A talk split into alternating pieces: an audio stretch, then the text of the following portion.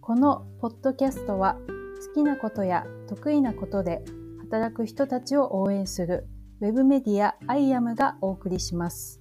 アイアムは働き方や肩書きも一つにこだわらず、キャリアやスタイルを自由に選択し、組織だけに頼らない自分らしい生き方を提案するウェブメディアです。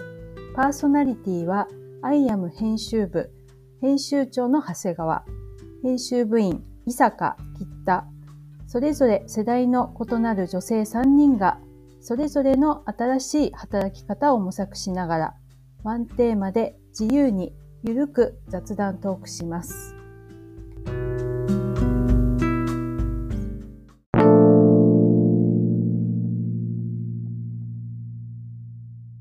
やっぱあの私たちのあの失敗についてじゃない。失敗しましたね。失敗したね。これは結構大きな損失だったね。カメラの話です。カメラの話。まあ、ちょっと話を整理すると、はい、あまず、ね、アイアムのキックオフイベントで、はい、あのオンライン配信をしましたと。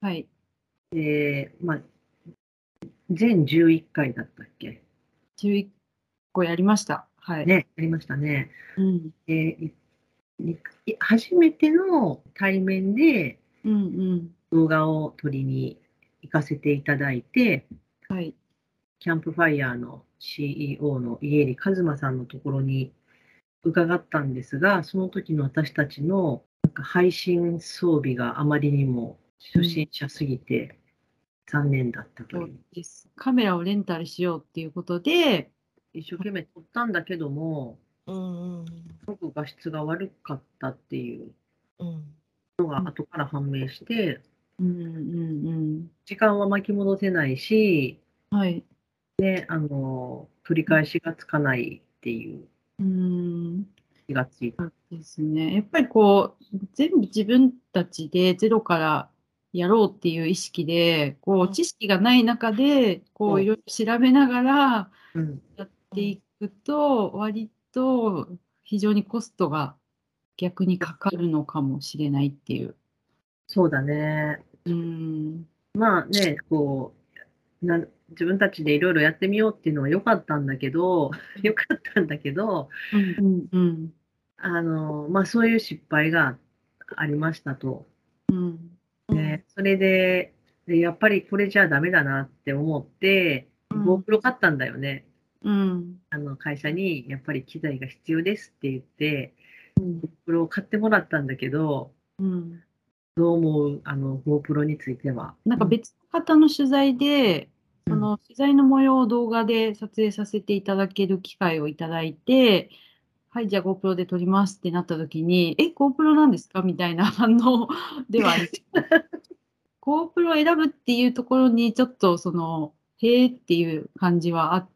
たんで、うん、向こうからしたらだからああそそうなんですねっていう何とも言えない感じの空気感がはいあこれ選んじゃいました私たちみたいなそうだよねだけどもう選んじゃったから、 そうですねどうするあれあれをフルに生かすようなそうですよ GoPro を生かすようななんか取材を、うん、 うん、じゃあ超山ヘルメットかぶって、なんか GoPro のイメージってヘルメットかぶって、そうだね。 ヘルメットの上にカメラつけて、スカイダイビングとかしなきゃ。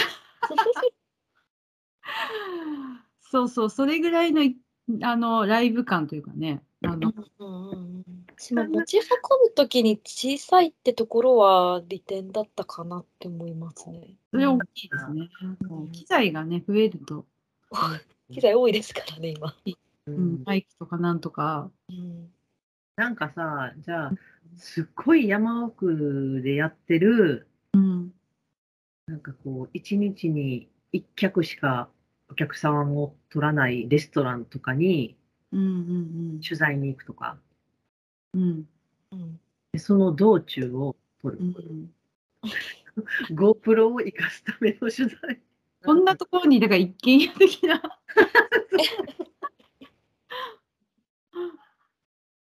なとこに店がみたいな。そうそうそうそう。とか。とはなんか展示会とか、うんレザーフェスとか、ああいうところに持っていきたいなって思いました。あーそうだね。うん。あのさ、ギフトショーとかあるじゃん。はい。ああいうやつ。うんうんうんうん。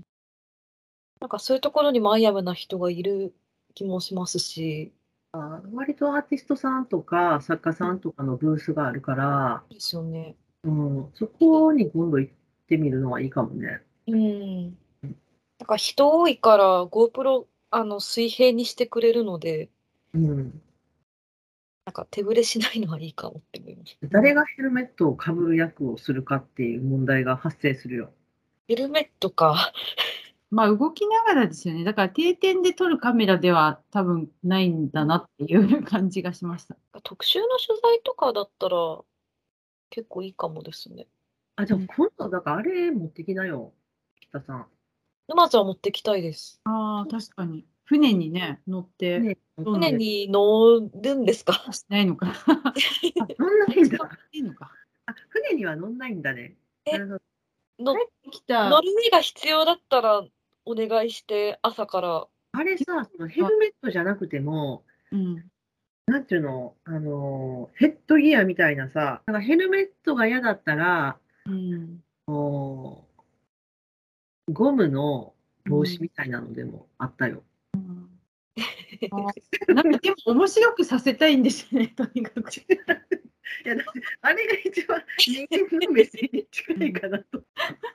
で、その写真を自撮りしてきてほしい。それこそ本当、これからバンジー飛びますみたいな人 みたいな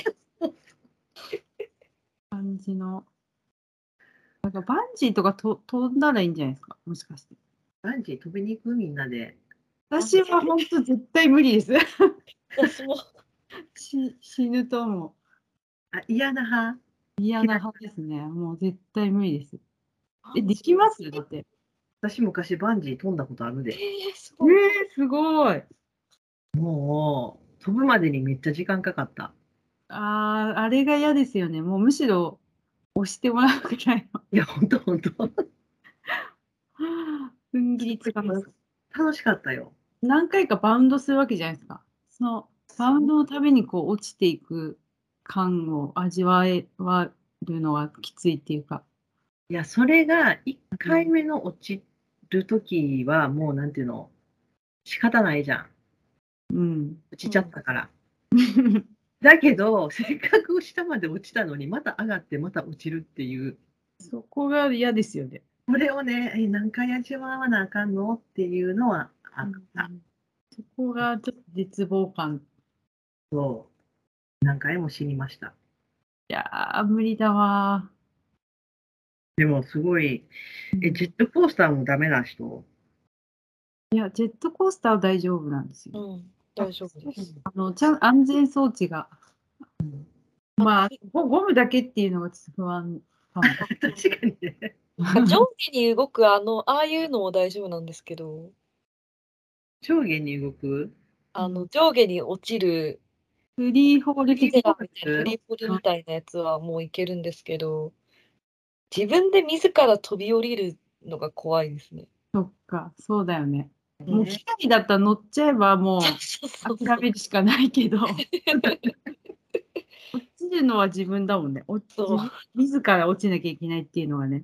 はい。確かに。ということあそうで、カメラの機材を、なのでどうしていくかっていう、どうします高さんうんなんか私はやっぱり、まあそこはちょっとこう、もうお金を払ってやってもらうっていう方向で、その分私たちは別のことに集中するっていう、もう取捨選択と集中と選択をセレクトしたいですけど、すごいかっこいい言葉で、まとめようとしてね私もそうドロップアウトみたいな話なんですけど。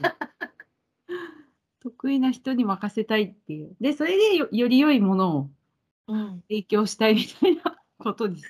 すごいね、シェアリングワーカーに、あ、そう、まさにそう。あの、糸原流の田原流、あシェアワーカーにお願いしたいですね。で、行きながら、まあ、ちょこっとずつはね、使い慣れていく部分もええええええあるとは思うし、逆にやっぱり GoPro がね、生きるシーンっていうのは、今後、世代の中でも、もちろんあるだろうし、うん、自分で撮れるに越したことはないと思うので、そうだよね。次はね、そうですね。うん。これも失敗、はい。失敗を糧に。ええ、そうだね。なんかこう、節約、節約しすぎて失敗するケースってあるよね。うん。うん、うん。ことわざで言うとさ、うん。安物買いの銭失いみたいなさ、ああ、ちょっとあの限られた予算の中で、うん。なんか節約しなきゃ、自分たちでやんなきゃって思いすぎたのかな。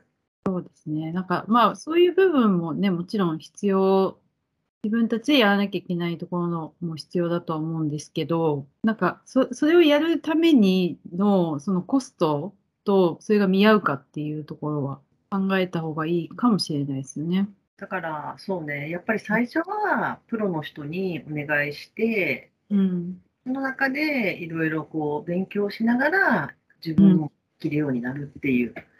うん、そうですね。あなんかアイアムやってて、そのビジネス始めるときってやっぱりさ、お金もかかるし、うん。何でも自分でやろうとしちゃう人も多いじゃん。はい。だけど、なんかそこ、まあ、それはそれですごくいいんだけど、うん。何もかも全部自分でやろうとすると、うん。失敗することもあるよねっていうのを私たちが本当、陥りがちなね、あるあるだと思うので、まあ、何に集中すべきかっていうところも見えてきますしね。そうだね、まあど、目指すところ、うん、まあ、目標設定だろうね。うん、確かに。うん、